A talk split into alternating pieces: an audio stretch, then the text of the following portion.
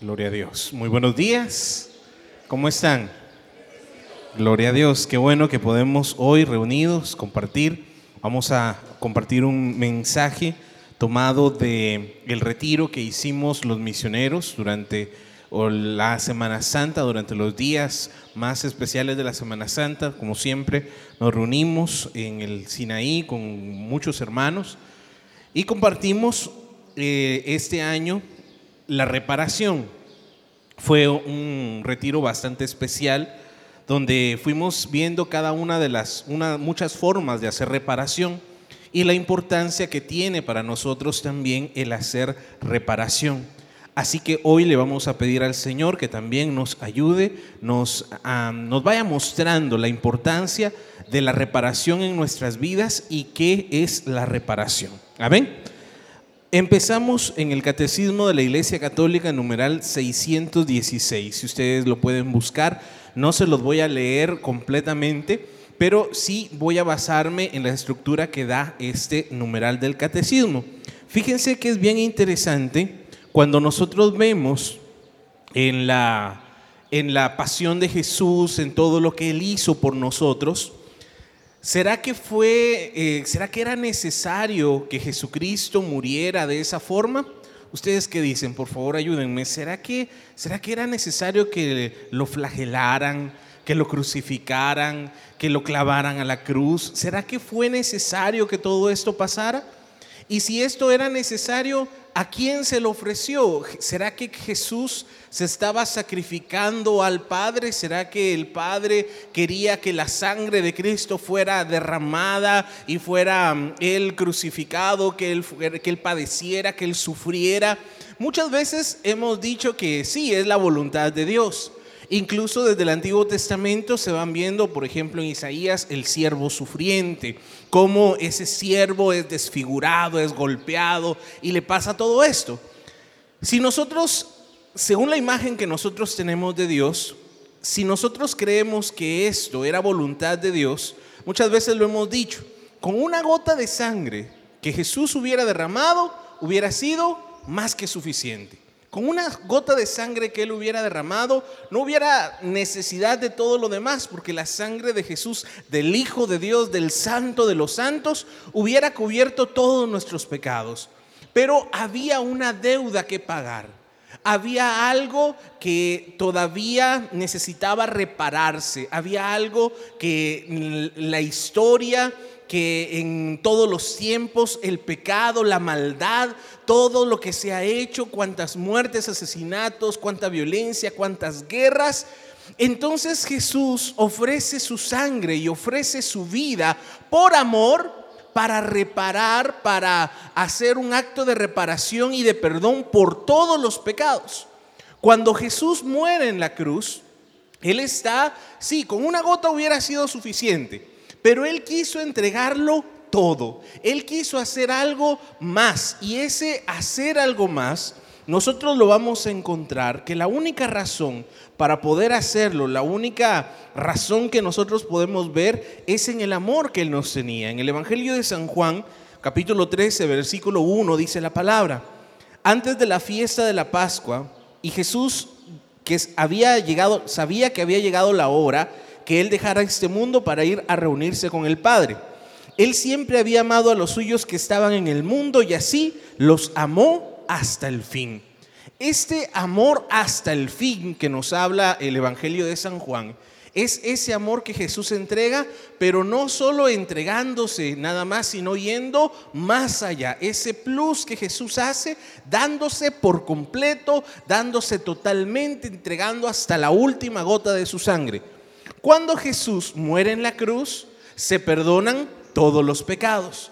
Cuando nosotros entramos a la comunión al pueblo de Dios a través del bautismo, morimos y renacemos, morimos a nuestro pecado y renacemos, resucitamos con Cristo a la nueva vida. Estamos nosotros también dentro de esta comunión. Y en el perdón que el bautismo nos ofrece, se perdonan todos los pecados, todos absolutamente todos. Claro, después volvemos a pecar. Y ahí es donde entra para nosotros la gracia también del, del sacramento de la reconciliación, la confesión. Cuando nosotros volvemos a equivocarnos, volvemos a fallar, ¿qué es lo que tenemos que hacer? Pues tenemos que ir a buscar nuevamente la gracia de Dios y eso significa que necesito volver a buscar el perdón.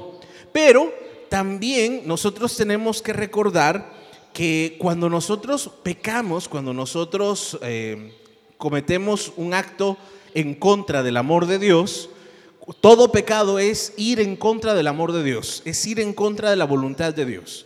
Cuando nosotros pecamos y hacemos algo en contra de la voluntad de Dios, renegamos del amor de Dios, se genera una deuda que pagar, se genera una, una semilla que sembramos en el mal vamos, perdimos perdón y el sacerdote, claro, con la autoridad de Cristo nos perdona. Y salimos de ahí perdonados. Pero eso no quiere decir que ya todo fue olvidado. Ahí hay algo que nosotros debemos de reparar, ahí hay algo que nosotros debemos de hacer para que mm, vuelva a quedar la cuenta en blanco. En la carta de los Gálatas, si me acompañan por favor, en el capítulo número 2, versículo 17 en adelante, dice la palabra. Gálatas 2.17. Ahora bien, si buscando ser reconocidos como justos por medio de Cristo, resulta que también nosotros somos pecadores, ¿acaso esto querrá decir que Cristo nos hace pecadores? Claro que no. Pues si destruyo algo y luego lo vuelvo a construir, yo mismo soy el culpable. Porque por medio de la ley yo he muerto a la ley, a fin de vivir para Dios. Con Cristo he sido crucificado y ya no soy yo quien vive, sino que es Cristo quien vive en mí. Y la vida que ahora vivo en el cuerpo la vivo por mi fe en el Hijo de Dios, que me amó y se entregó a la muerte por mí. No quiero rechazar la bondad de Dios, pues si se obtuviera la justicia por medio de la ley, Cristo hubiera muerto inútilmente. ¿De qué está hablando Pablo? Si nosotros vemos, hay un versículo ahí que nos es muy conocido, que es este versículo que repetimos bastante, que dice San Pablo que mm, ya no soy yo el que vive, sino que es Cristo el que vive en mí. Y claro, este versículo nosotros lo conocemos y lo hemos predicado muchas veces. Pero en este contexto y tomando el párrafo completo, Pablo está hablando, hay una eterna lucha en Pablo en contra de la ley. Ley y gracia, ley y fe va a ser un tema muy constante en las cartas paulinas. Pablo está luchando sobre todo porque para el pensamiento judío era la ley. La ley, cumplir la ley, estar dentro del margen de la ley. Y si uno se salía, perdía totalmente. Para Pablo esto va cambiando, el cristianismo va a abrir una puerta más grande porque en el Nuevo Testamento, sobre todo a quienes habla Pablo que no son judíos, que son, para los judíos, son paganos, son gente extranjera, gente que no tiene que ver con el pueblo de Dios, ellos no conocen la ley. Ellos no nacieron eh, con, en el pueblo de Israel, no fueron educados en esta ley. Entonces, cuando Pablo va y les predica, no les predica acerca de la ley, sino les predica a Cristo. Cristo crucificado, muerto y resucitado. Viene y les habla del poder de Dios, del Espíritu Santo. Viene y les anuncia el querigma. Y en ese anuncio no es necesario entrar en la línea de los judíos de la ley para llegar a la gracia, a la plenitud que es el cristianismo. Pablo va a decir que demos un paso más, que nos liberemos de la ley para entrar en la gracia. Cuando Pablo habla de la gracia, habla de una comunión. Dice Pablo que ya no es Él, sino que es Cristo el que vive en Él. Cuando hablamos de reparación, nosotros vamos a ver que Cristo padeció y murió en la cruz. Ahora, si Él padeció y murió en la cruz, yo también tengo que unirme a su pasión. Yo también tengo que unirme a su muerte y a lo que Él vivió. En uno de los pasajes del diario de Santa Faustina, en una ocasión, el Señor se le aparece a Santa Faustina pero se le aparece con todos los signos de su pasión, se le aparece eh, sangrando, con la ropa desgarrada, desfigurado, y solamente le dice una frase, le dice a Santa Faustina, la novia debe parecerse al novio. Solamente eso le dijo y se volvió a retirar. Cuando nosotros vemos nuestra comunión con Cristo y decimos, ya no soy yo, es Cristo el que vive en mí, a veces lo tomamos solamente del lado bonito, ¿verdad? Ya el, lado de, de, la victoria, de que yo todo lo puedo, ¿verdad? Que el de todo lo puedo en Cristo que me fortalece también, ¿verdad? Lo repetimos y lo tomamos como lema de batalla, claro. Pero eso significa que si quiero la resurrección, si quiero la gracia, si quiero todo lo bueno, también me tengo que unir a la pasión, también me tengo que unir a su dolor, a lo que él vivió. Porque si no solamente estoy agarrando una parte y así no se puede. Cuando hablamos de reparación, ¿por qué nosotros podemos hablar de reparación? Porque es verdad, Cristo murió en la cruz y pagó por todos los pecados. Pero luego, ¿qué pasa con los pecados que nosotros cometemos? Venimos, pedimos perdón, pero, pero ya cometimos una falta. Es como aquel que, que mata, que roba bueno, voy a ir y pedir perdón. Va, pida perdón, pero devuelva lo que robó. Pida perdón, pero haga restitución. Va a pedir perdón, pero se va a tener que ir un rato a la cárcel, porque la familia lo puede perdonar, pero mató a alguien. Entonces, de así, no, no es, ah, ya me perdonaron, ya me puedo ir. Como decía un filósofo de nuestro tiempo, Ricardo Arjona, ¿verdad? Con dos padres nuestros eh, no se revive al muerto, ¿verdad? En aquella canción que ataca mucho la fe de Jesús verbo no sustantivo. Y tiene razón. Cuando vamos a la confesión y nos dicen la penitencia, ¿cuál es? Rece tres padres nuestros, rece tres aves marías. Eso en realidad no va a hacer una fuerza que que se oponga al pecado o a lo que nosotros hicimos. Necesitamos hacer algo que haga un poco de balance entre el mal que hicimos y el bien que necesitamos hacer para que vuelva a quedar en paz. Esto lo vamos a ver sobre todo en las cartas de San Pablo. Cuando San Pablo escribe sus cartas, muchas de las cosas que ahora nosotros eh, meditamos y comprendemos vienen de un pensamiento que el mismo Pablo va a ir desarrollando en Colosenses capítulo 1, versículo 24. Dice San Pablo, ahora me alegro de lo que sufro por ustedes, porque de esta manera voy completando en mi propio cuerpo lo que falta de los sufrimientos de Cristo por la iglesia que es su cuerpo. Pablo está diciendo que hace falta todavía a la pasión de Cristo. Es más, dice que nosotros podemos unirnos a la pasión de Cristo.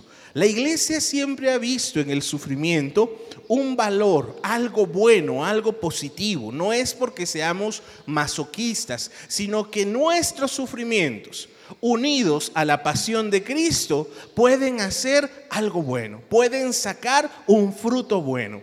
Y en la reparación nosotros también podemos ofrecer muchas cosas, muchos actos de reparación para poder hacer también un contrapeso a todo lo que estamos haciendo, no solo nosotros, sino en el mundo entero.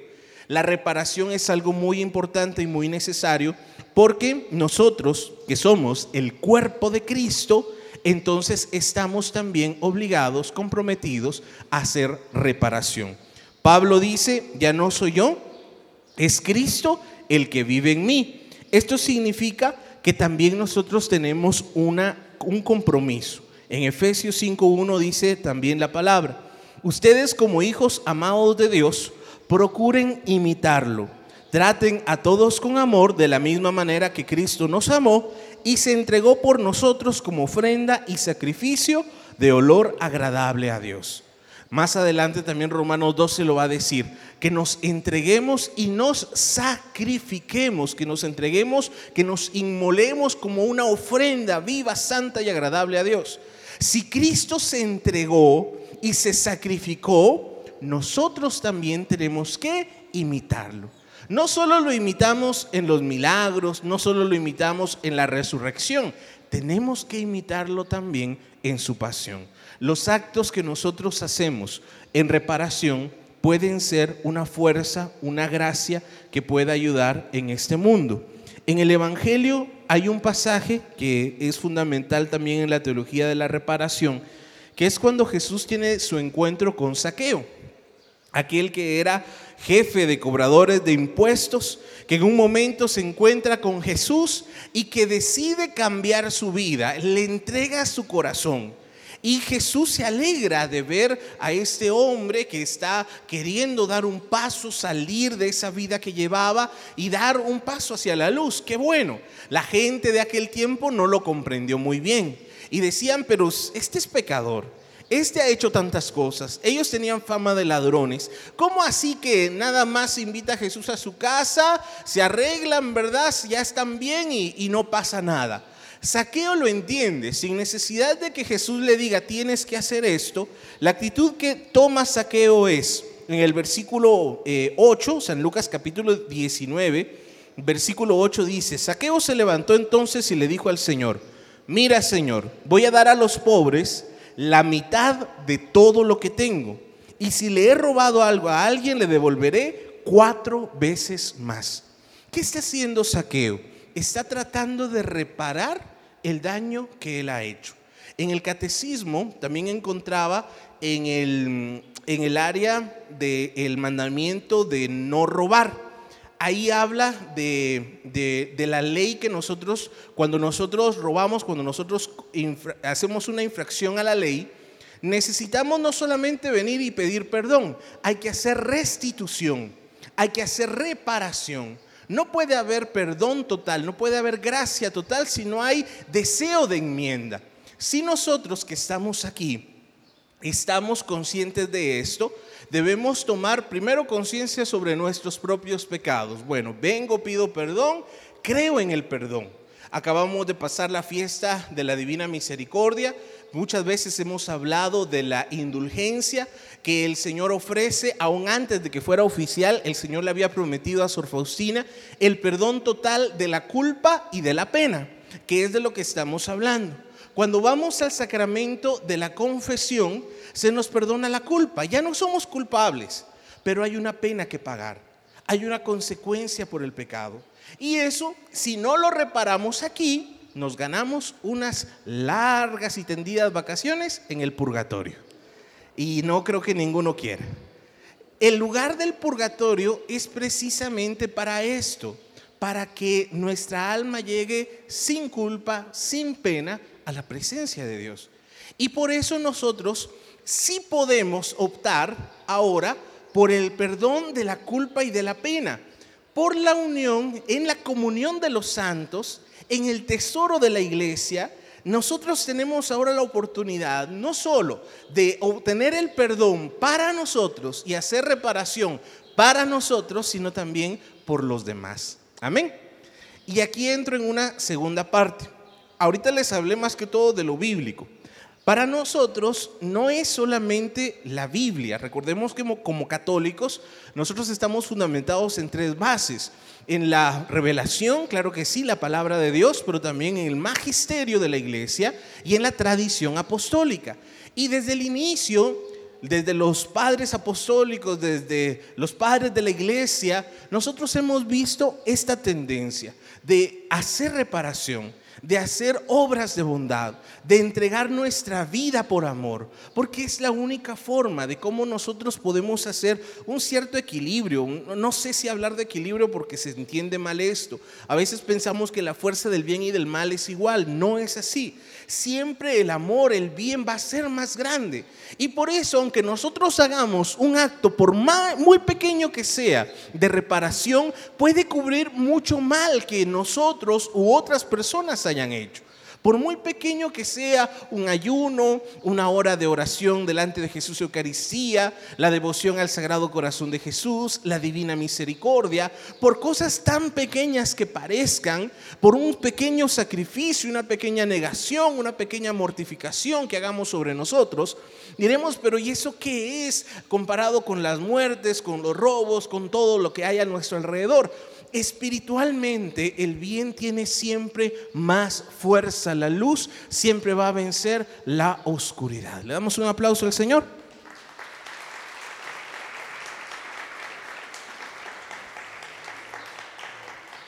Por eso ya hablamos un poquito acerca de lo que nos dice la revelación. Ahora veamos en nuestra iglesia. Aunque no hubiera una cita bíblica específicamente que hable de reparación, en la iglesia siempre se ha hablado de esto. Es más, en la, devoción quizás más fuerte que habla de reparación es la del Sagrado Corazón de Jesús. Cuando el Señor se le aparece en visiones aquella monjita, em, Beata, no, ¿cómo, perdón, ¿cómo se llama? Eh, Margarita María de Alacoque, ¿verdad? Santa Margarita María de Alacoque, y le muestra su corazón. Del corazón de Jesús, el corazón, ese corazón que le dice el Señor a, a la Santa, es el corazón que ama, que más ama, pero que más ofensa recibe. Y lo que le pide el Señor es hacer actos de reparación. Cuando hablamos de reparación, ¿qué es lo que nosotros estamos reparando? Fíjense que humanamente hablando, ¿yo qué puedo hacer para reparar el mal que le he hecho a alguien más? Puedo ir, pedirle perdón, puedo hacer una que otra cosa, pero ¿cómo reparar, restaurar el, mal que le he hecho? Si nosotros vemos la plenitud de todo está en Cristo. Cristo es el que muere en la cruz, Cristo es el que perdona todo, Cristo es el que restaura todo. Entonces, para que yo pueda hacer reparación, lo que tengo que reparar es el corazón de Jesús. Yo tengo que hacer actos de amor y de reparación a Cristo Jesús para que Él desde su corazón imparta todas las gracias a la humanidad.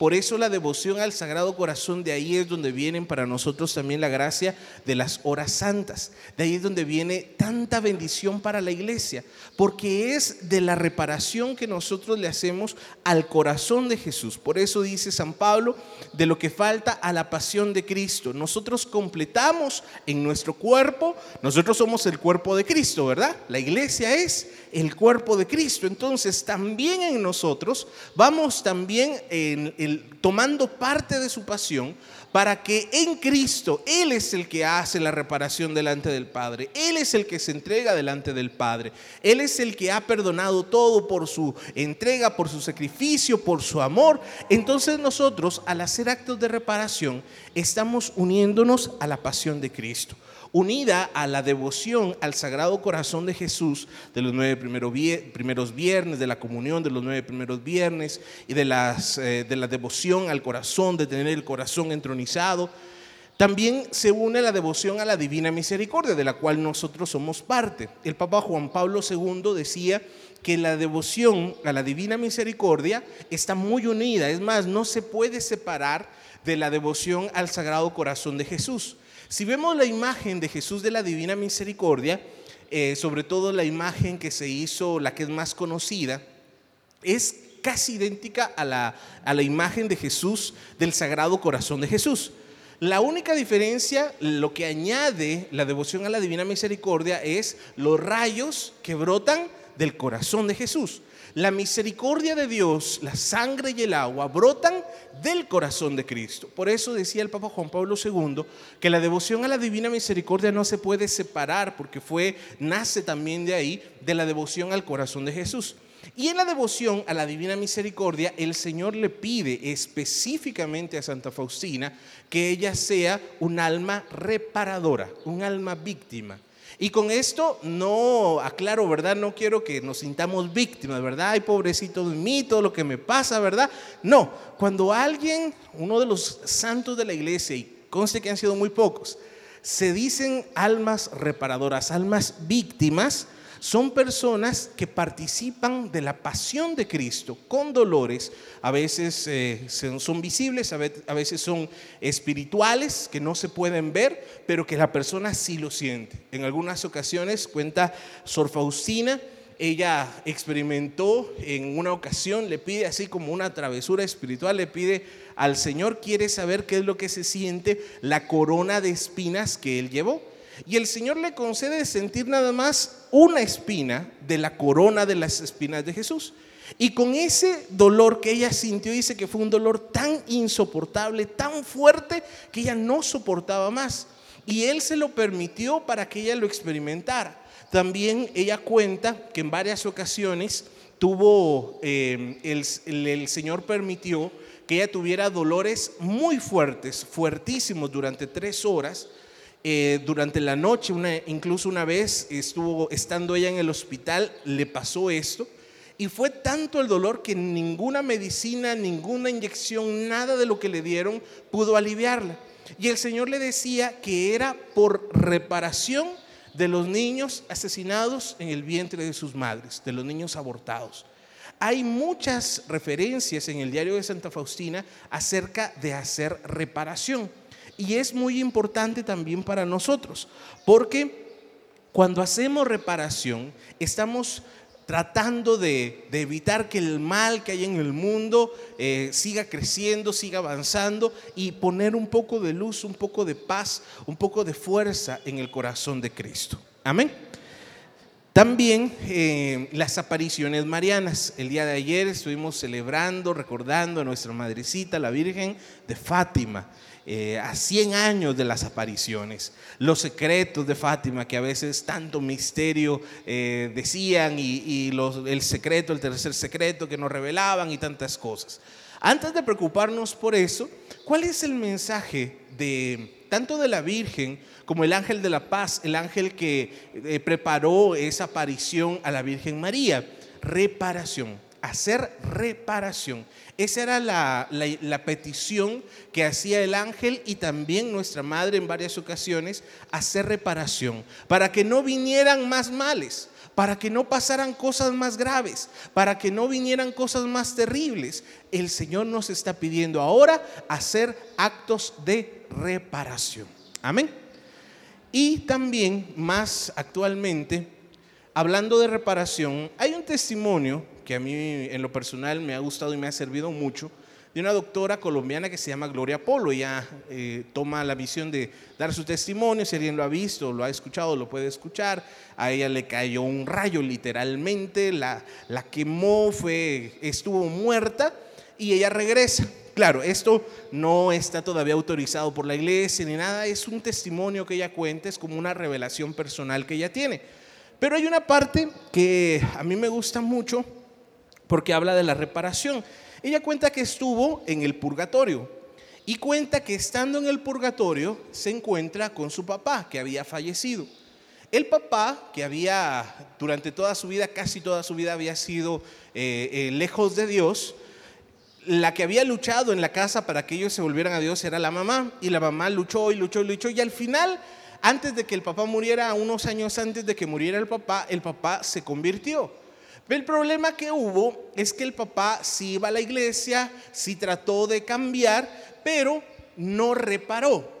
Los hermanos de esta, de esta señora, de esta doctora que cuenta el testimonio, llevaban una vida desordenada, lejos de Dios, y el papá les decía, no, déjenlos, ya se van a encontrar con Dios. Así como me encontré yo, así va a llegar el momento. Y nunca quiso hablarles de Dios, nunca quiso que ellos se volvieran, nunca hizo nada para propiciar un cambio, sino que los dejó ahí.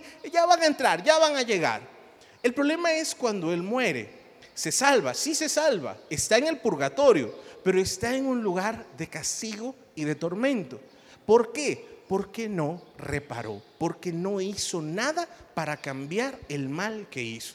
Si nosotros somos conscientes del mal que hemos hecho, tendremos mucho que reparar. Hay mucho que reparar. Aún por muy buenos que seamos. A ver, miren al hermano que está a la par de ustedes. Tiene cara de buena gente, ¿verdad? Sí. Primero mire si está despierto, ¿verdad? Si no está despierto, pues va a ser, está difícil. Pero cuando está despierto tiene cara buena gente.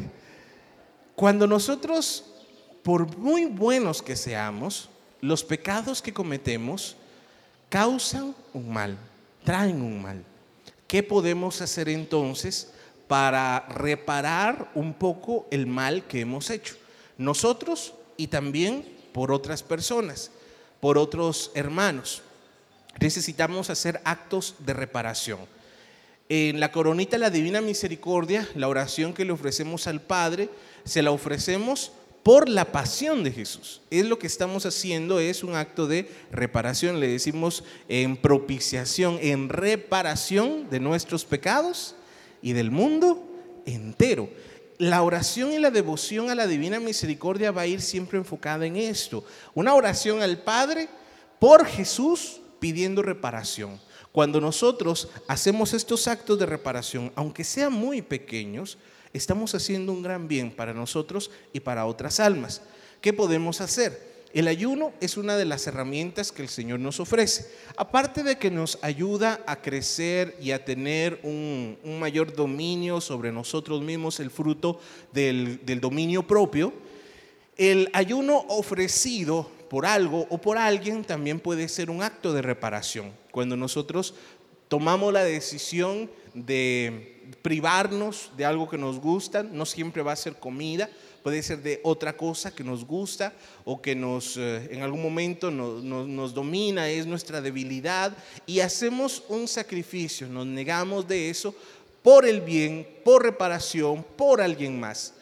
Siempre hemos hablado aquí en el Centro Misionero Hermano Josué nos ha enseñado que la oración unida al ayuno no son fuerzas que se suman, sino que se multiplican. Cuando nosotros oramos por reparación, cuando nosotros hacemos actos de reparación y al mismo tiempo unimos el ayuno, eso va a tener una fuerza más grande, va a tener una mayor efectividad. Cuando hacemos las horas santas, hay una oración que nosotros hacemos en las horas santas, em, que es la oración que a veces hacemos al final, buscando las, las oraciones eh, de reparación, me encontré con la sorpresa que esas son alabanzas, se llaman alabanzas de reparación. Cuando nosotros hacemos una, esas oraciones a Jesús, eh, Eucaristía, toda la oración que nosotros hacemos, toda la adoración, es un acto de reparación. Pero cuando nosotros hacemos esa oración que decimos, bendito sea Dios, bendito sea su santo nombre, bendito sea Jesucristo, verdadero Dios y verdadero hombre, esas son alabanzas de reparación. Yo no sabía el título. Así se llaman, alabanzas de reparación. Es una forma, un acto de reparación que nosotros hacemos también para reparar. La hora santa tiene una especial eh, gracia en este sentido porque estamos delante de Jesús Eucaristía. Cuando hay actos de reparación específicos, sobre todo en la iglesia se hacen actos de reparación específicos cuando han habido sacrilegios en contra de Jesús Eucaristía. Cuando ustedes escuchan por ahí en las noticias que entraron a una iglesia y se abrieron el sagrario, robaron quizás los cáliz, se robaron las hostias, a veces no es por el dinero o por las cosas de valor, sino que ya son cosas más eh, específicas en contra de Jesús Eucaristía. Cuando pasa esto, la iglesia tiene que hacer un acto de reparación. La iglesia tiene que hacer un acto de reparación a Jesús Eucaristía por ese daño, por esa ofensa que se hizo directamente a Jesús Eucaristía. También la iglesia cuando hay momentos muy fuertes, muy duros. Recuerdo hace poco, no, no, el año pasado, hace dos años, y no, fue hace mucho, que hubo en la iglesia eh, una noticia bastante fuerte que fue en Estados Unidos, que hubo una, eh, una iniciativa en algún estado de Estados Unidos de poner una imagen del diablo y que querían hacer una misa negra y querían hacer un montón de cosas satánicas, la iglesia inmediatamente lo que hizo fue hacer una misa de reparación hacer una misa eh, en, reparación de esas ofensas. Al final ya ni siquiera la pudieron hacer, no les, les cerraron los permisos y todo, la cosa ya no fue tan fácil como ellos esperaban, pero sí la iglesia siempre se va a levantar para buscar la reparación. Una pregunta, fíjense que como ustedes la mayoría ya saben, yo he estado estudiando en ese momento y es una gracia que el Señor me está dando hay muchas cosas muy bonitas que aprendo, hay otras que no quisiera aprender, pero las tengo que aprender y trato de olvidarlas, ¿verdad? Es como que no pasaran. Pero hay cosas bien interesantes y hace poco me hacían una pregunta que las quisiera transmitir a ustedes, a ver si ustedes me ayudan. Fíjense que me hacían esta pregunta. ¿Cuál es el objetivo de Jesús? ¿Salvar a las personas buenas o hacer que los malos se vuelvan buenos para salvarlos? ¿Cuál es la, cuál, cuál creen ustedes que es la respuesta? Fíjense que si nos quedamos, yo primero pensé, es por los buenos, porque si no fuera por los buenos, entonces, ¿qué pasa con nosotros, verdad? ¿Quiénes son personas buenas aquí? Levanten la mano. es que son tan buenos que no, no la levantan, son tan humildes que no la quieren levantar. Pero, pero al menos sí, sí sabemos que somos del bando de los buenos, ¿verdad? O, me equivoqué de público. Antes, cuando nosotros mirábamos las películas, eh, era fácil ver quién era el bueno y quién era el malo. El bueno se vestía de blanco, el malo se vestía de negro, el bueno era el policía, el malo era el ladrón y no había problema. Ahora la cosa ha cambiado. Ahora los ladrones son los buenos y los policías son los malos. Y uno apoya al malo, ¿verdad? Y uno apoya al ladrón que se sale con la suya y, y se identifica con él. Pero nosotros deberíamos de saber a qué bando pertenecemos, ¿verdad? ¿Somos de los buenos o de los malos? Bueno, nosotros queremos salvarnos. Pero ¿qué pasa con todos los que no están aquí? ¿Qué pasa con todos los que están allá afuera? Yo hago actos de reparación por mí, por mi familia, por mis seres queridos. Qué bueno. Pero ¿qué pasa con los que están allá afuera? Si algo vemos en la palabra de Dios, en aquel versículo de oro de San Juan 3:16, es que Jesús dice que tanto amó al mundo. No dice tanto amó a los bien portados, no dice tanto amor a los que van a la iglesia, no dice tanto amor a los que a los que sí se portan bien, dice tanto amor al mundo.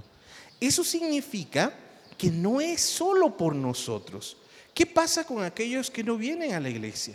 ¿Qué pasa con aquellos que no adoran, que no aman esa oración que el ángel, el ángel de la paz hacía en las apariciones de, de la Virgen de Fátima y le enseñaba a los pastorcitos que repitieran eh, esa oración, eh, yo te adoro por los que no te adoran, yo te amo por los que no te aman. Les hacía hacer esa oración para precisamente por reparación de aquellos que están en el mundo. Nuestra misión es alcanzar a esas personas. Nuestra misión es trabajar por que las personas que están allá afuera, que no están en la luz, se vuelvan a la luz. Amén. Entonces, los que son malos, los que nosotros ahorita podemos pensar que son malos, sobre todo en la devoción a la divina misericordia, el Señor nos enseña que a esas personas son las que más derecho tienen de la misericordia de Dios. Aunque parezca injusto, aunque uno diga, pero entonces, ¿por qué me porto bien, verdad? Si de todos modos los malos son los que van a entrar primero. No, no es injusticia, es que aquel que se encuentra con Dios no puede volver a ser el mismo. Aquel que tiene un encuentro con Dios no puede regresar atrás. Y entonces nuestro camino está siempre enfocado en esto, a la salvación. Yo me quiero salvar, usted se quiere salvar, pero ¿cómo lo vamos a hacer? Lo vamos a lograr también trayendo a otras personas. Esto se puede lograr en la comunión de los santos. Fíjense que esta es una frase que utilizamos mucho en la iglesia, en la comunión de los santos.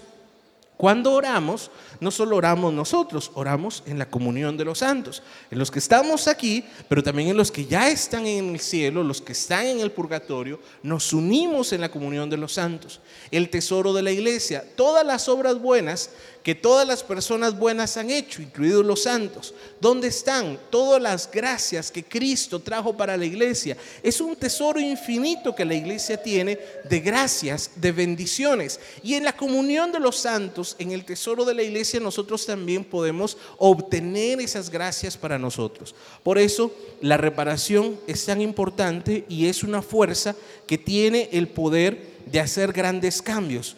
Aunque nosotros Quizás digamos, no tiene mayor, eh, ¿qué, qué, es esto comparado con el mal que se hace? El bien siempre va a tener más fuerza que el mal, la luz siempre va a vencer la oscuridad.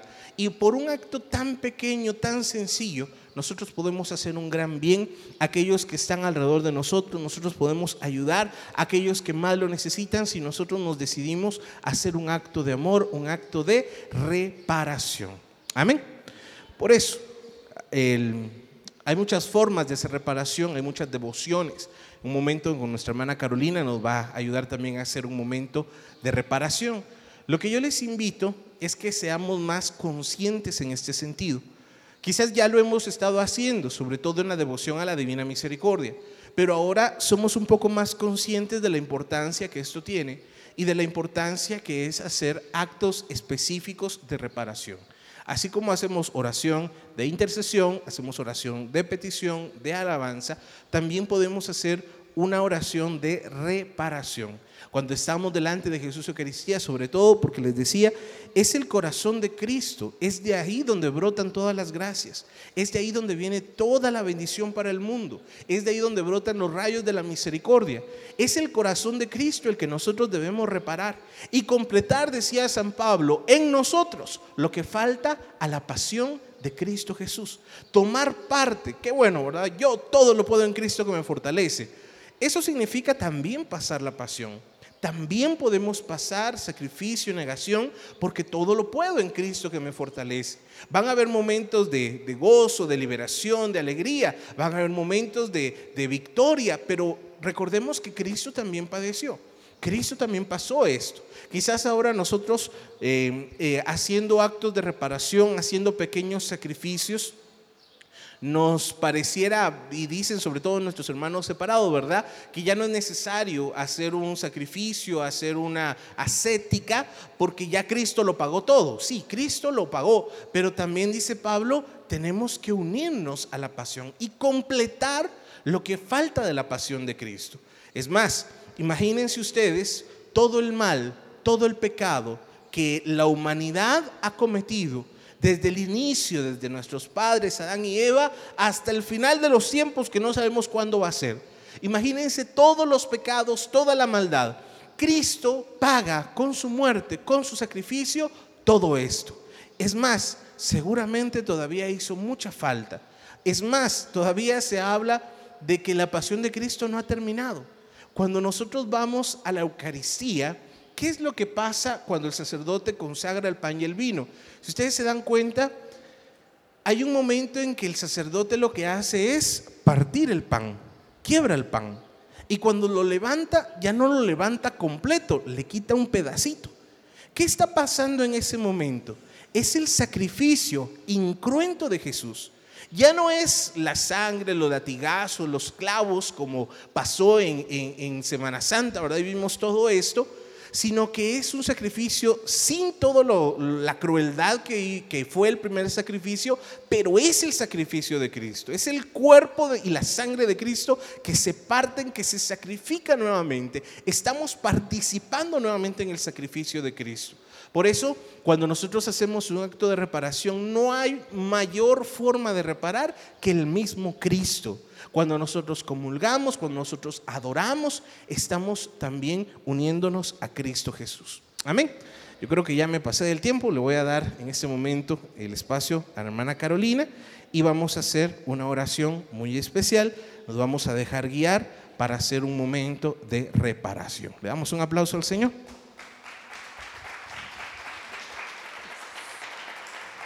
Fuertes esas ofrendas de palmas a nuestro Dios que hoy viene a instruirnos, hermanos. Nos vamos a poner de pie. A cada uno se le ha entregado una hojita de esto. Si no la tienen, por favor, levanten su mano para entregársela. Ahí tiene la hermana Angélica.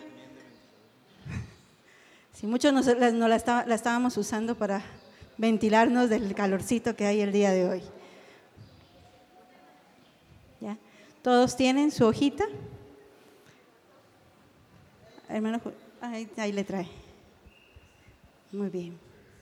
Vamos a ofrecer este rosario de las sagradas llagas o las santas llagas. Es una devoción aprobada por nuestra Iglesia Católica. Alejandro nos mencionaba que la coronita también es una oración de reparación por nuestros pecados, por los del mundo entero. Pero en esta ocasión queremos enseñarles este rosario de las Santas Llagas. Nosotros lo hicimos en el retiro con los misioneros y fue de gran bendición. No vamos a poder hacerlo tan extenso como lo, lo vivimos en el retiro, pero sí con la devoción, con la entrega, pero sobre todo, hermanos, que este rosario, como familia del Centro Misionero Católico, lo vamos a ofrecer en reparación por todas aquellas faltas que hemos hecho para esta obra. Por todo lo que hemos dejado de hacer como servidores, por aquellas cosas que en algún momento se nos han mandado y no las hemos realizado, por aquellos momentos en que hemos criticado a nuestras autoridades por una u otra razón. Por aquellos momentos donde nos hemos criticado entre nosotros mismos como hermanos, cuando nos hemos visto mal, cuando tal vez hemos dicho palabras que no son de bendición, hemos eh, proclamado maldición entre nosotros mismos. Vamos a hacer este acto de reparación ofreciéndole al Señor este rosario por las sagradas llagas. Eh, se usa un rosario ordinario acompañado de la oración vocal que ustedes tienen.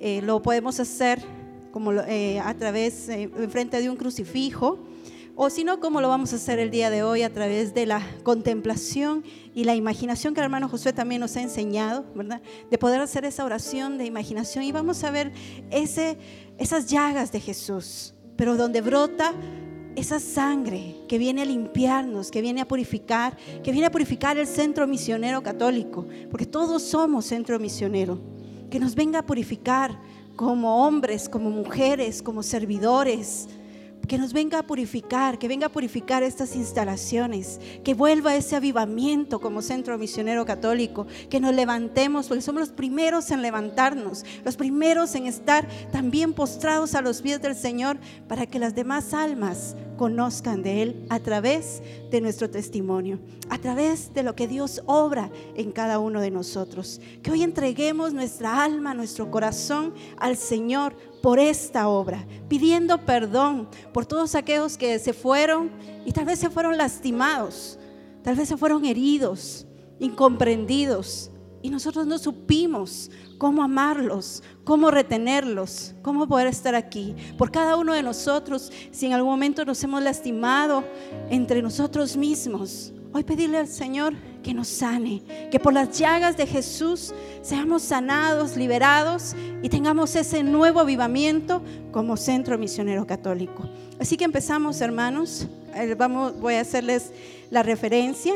Primero la señal de la cruz, donde dice, ve la voz que lleva, la que va al principio, y ustedes responden donde dice la R en cada oración. Luego vamos a meditar los, las llagas de Jesús como que fueran los misterios del Santo Rosario.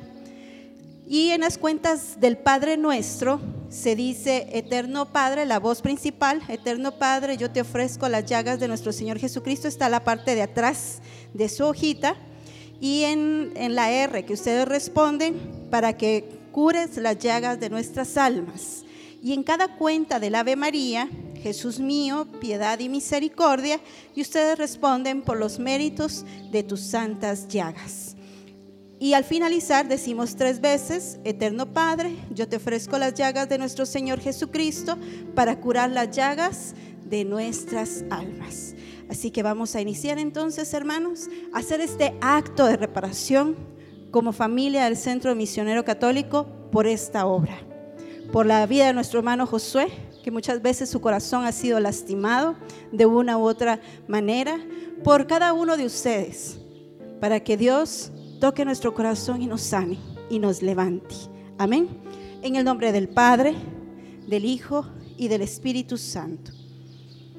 Con verdadero arrepentimiento, pedimos perdón por nuestros pecados, Señor, y los del mundo entero. Oh Jesús, Salvador divino, ten misericordia de nosotros y del mundo entero. Amén. Santo Dios, Santo fuerte, Santo inmortal, ten misericordia de nosotros y del mundo entero. Gracia y misericordia, Jesús mío, en los peligros presentes, cúbrenos con tu preciosísima sangre Amén. Eterno Padre, muéstranos tu misericordia por la sangre de tu querido Hijo. Te suplicamos, muéstranos tu misericordia. Amén. Meditamos el primer, las primeras llagas, las llagas de los pies de Jesús. Y cierra por un momento tus ojos, hermano. Y mira, mira a Jesús crucificado. Mira a Jesús entregándose por amor a ti y por amor a mí. Mira cómo la sangre del cordero derramada en la cruz del Calvario también viene sobre ti. Y ahora que meditamos estas primeras llagas, las llagas de sus pies, mira sus pies clavados y ensangrentados. Señor mío crucificado. Adora las sagradas llagas de tus pies, por el dolor en que ella sufriste y por la sangre que derramaste. Concédeme la gracia de evitar el pecado y de seguir constantemente hasta el final de mi vida el camino de las virtudes cristianas. Y te pedimos, Señor, perdón. Perdón, Señor, porque como servidores de esta obra hemos cometido muchos errores. Te hemos faltado, Señor, con nuestra mente, con nuestros labios, con nuestro corazón, con nuestros servicios, Señor. Porque privilegiados somos de ser servidores tuyos. Y muchas veces, Señor, no hemos cumplido lo que tú nos has pedido. Te pido, Señor, que recibas mi corazón, Señor, de servidor y recibas este rosario en esta primera meditación por reparación a esta obra, porque es obra tuya, Señor, obra que viene de tu corazón. Perdón, Señor, misericordia. Perdón, Señor, misericordia. Y decimos, Eterno Padre, yo te ofrezco las llagas de nuestro Señor Jesucristo, para que cures las llagas de nuestras almas. Jesús mío, piedad y misericordia. Jesús mío, piedad y misericordia. Jesús mío, piedad y misericordia. Jesús mío, piedad y misericordia. Jesús mío, perdón y misericordia. Jesús mío, perdón y misericordia. Jesús mío, perdón y misericordia. Jesús mío, perdón y misericordia. Jesús mío, perdón y misericordia. Jesús mío, perdón y misericordia. en esta segunda meditación, veamos la llaga del sagrado costado, la llaga del costado del Señor. Y mira cómo de esa llaga brota agua y sangre y que se derrama por la obra del Centro Misionero Católico Internacional, por la Casa Madre, aquí donde estamos. Mira cómo la sangre de Jesús como el agua que brota de su corazón se derrama sobre esta obra, sobre este lugar, sobre estas instalaciones. Purifica, Señor, este lugar, cada pared, cada techo, cada piso, cada grada, cada rincón de este lugar. Mira la sangre de Jesús, la sangre del Cordero las llagas de Jesús posarse sobre esta obra a nivel físico, a nivel de la estructura, la infraestructura de esta obra del centro misionero, de cada una de las sedes en los diferentes países. Pero sobre todo, pedimos Señor que tengas misericordia por las veces que el corazón de nuestro hermano Josué ha sido herido ha sido lastimado por nuestras faltas, por no darle el apoyo que en algún momento Él ha necesitado, porque no hemos orado por su ser, porque a veces no valoramos su sacrificio, su entrega, sus enseñanzas. Perdón, Señor, y misericordia. Te pedimos que por tus, por tus llagas sagradas, Señor, de tu costado, hoy sanes el corazón de nuestro fundador. Que tú lo levantes, que tú lo animes, que tú lo reconfortes, Señor. Que tú tomes todo su ser, desde la cabeza hasta sus pies. Que tomes a su familia, doña Angelita. Que tú la tomes, Señor. Y recibe, Señor, esta decena en reparación por su corazón, en reparación por esta obra, Señor, porque muchas veces no la hemos valorado. Perdón, Señor, y misericordia. Señor mío crucificado, Adoro la llaga de tu sagrado costado, por la sangre que en ella derramaste. Te ruego enciendas en mi corazón el fuego de tu divino amor y me concedas la gracia de amarte por toda la eternidad. Eterno Padre, yo te ofrezco las llagas de nuestro Señor Jesucristo para que cures las llagas de nuestras almas. Jesús mío, piedad y misericordia. Jesús mío, piedad y misericordia. Jesús mío, piedad y misericordia. Jesús mío, piedad y misericordia. Jesús mío, piedad y misericordia. Jesús mío, piedad y misericordia. Jesús mío, piedad y misericordia. Jesús mío, piedad y misericordia. Jesús mío, piedad y misericordia. Jesús mío, piedad y misericordia. En esta tercera meditación vemos la llaga de la mano izquierda del Señor. Y mira a Jesús crucificado, clavado en la cruz, la llaga de su mano izquierda. Hoy te pedimos, Señor, que repares nuestro corazón de servidor. Que perdones, Señor, cuando nos hemos faltado el respeto, cuando no hemos tenido amor ni cariño entre nosotros, Señor, como hermanos, como servidores, como familia espiritual. Perdón, Señor, cuando mis labios han ofendido a mi hermano, cuando no he podido tenderle una mano si está necesitado cuando he criticado y no he conocido lo que hay en su corazón, cuando solo he hablado por hablar y no conozco las intenciones de su corazón. Perdónanos, Señor. Misericordia, Señor, porque no nos amamos como hermanos, porque no nos bendecimos entre nosotros mismos. Perdón, Señor, porque esas faltas en nuestro corazón esa falta de perdón, esas heridas que hay en nuestro interior, no permiten que fluya ese avivamiento en nosotros, como tampoco en esta obra. Lávanos, Señor.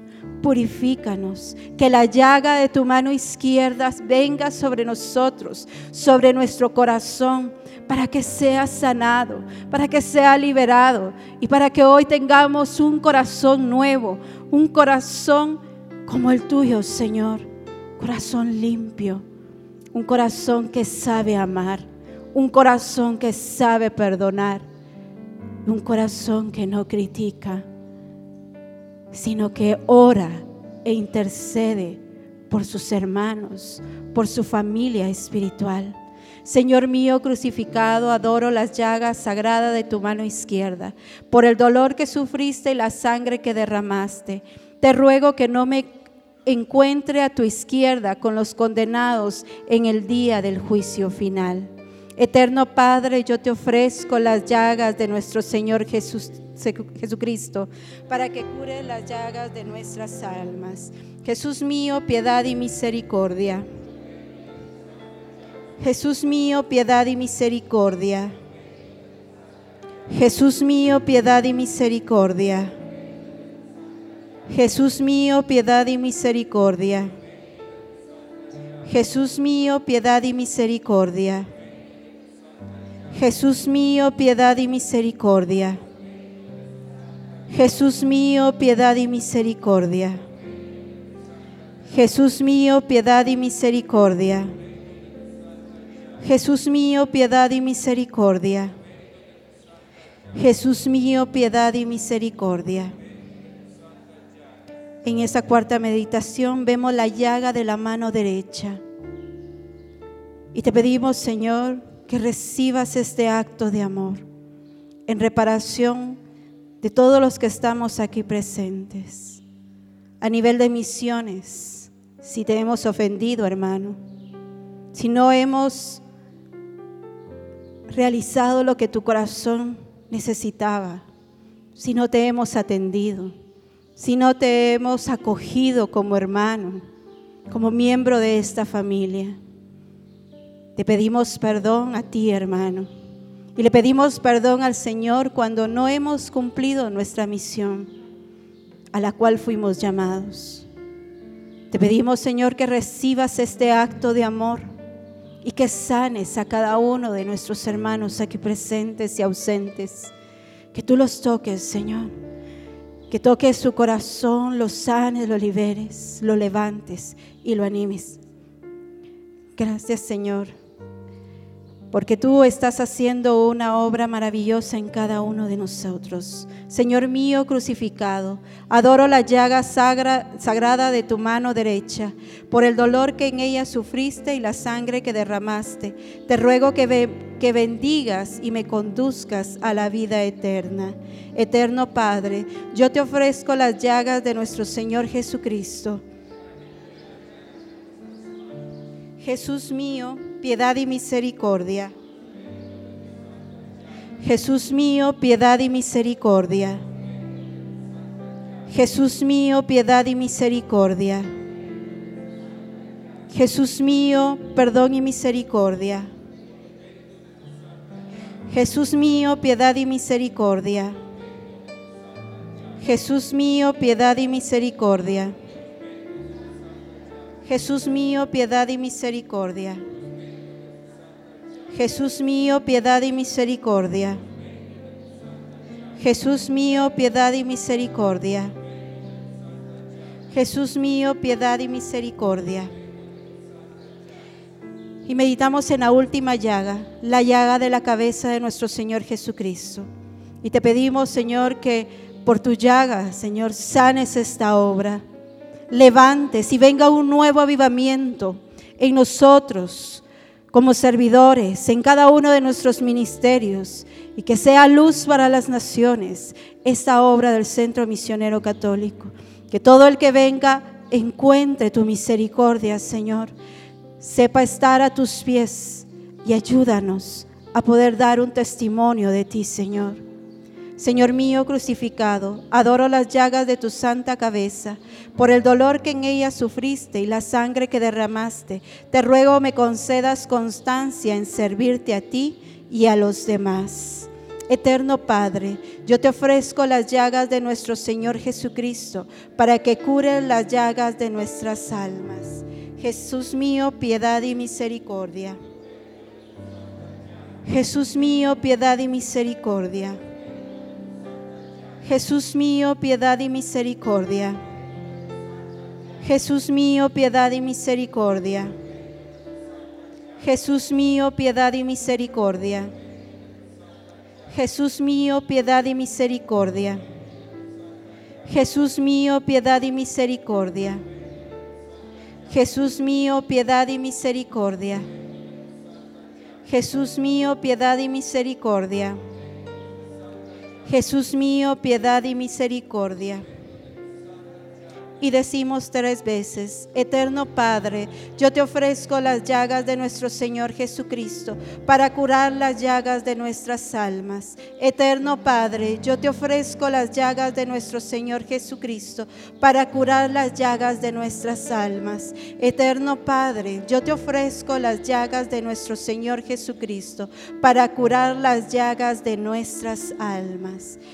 Amén. Y Señor, Recibe con amor este acto de reparación y ayúdanos a buscarte, Señor, constantemente y a reparar nuestras almas. Que las llagas de Jesucristo vengan sobre cada uno de nosotros, vengan sobre esta obra del Centro Misionero Católico y seamos testigos de tu poder, de tu misericordia y de tú y que tú, Señor, engrandeces y levantas esta obra. Todo esto, Señor, te lo pedimos en el nombre de Jesús, bajo la intercesión de María, nuestra Madre. Amén, aleluya, amén. En el nombre del Padre, del Hijo y del Espíritu Santo. Amén.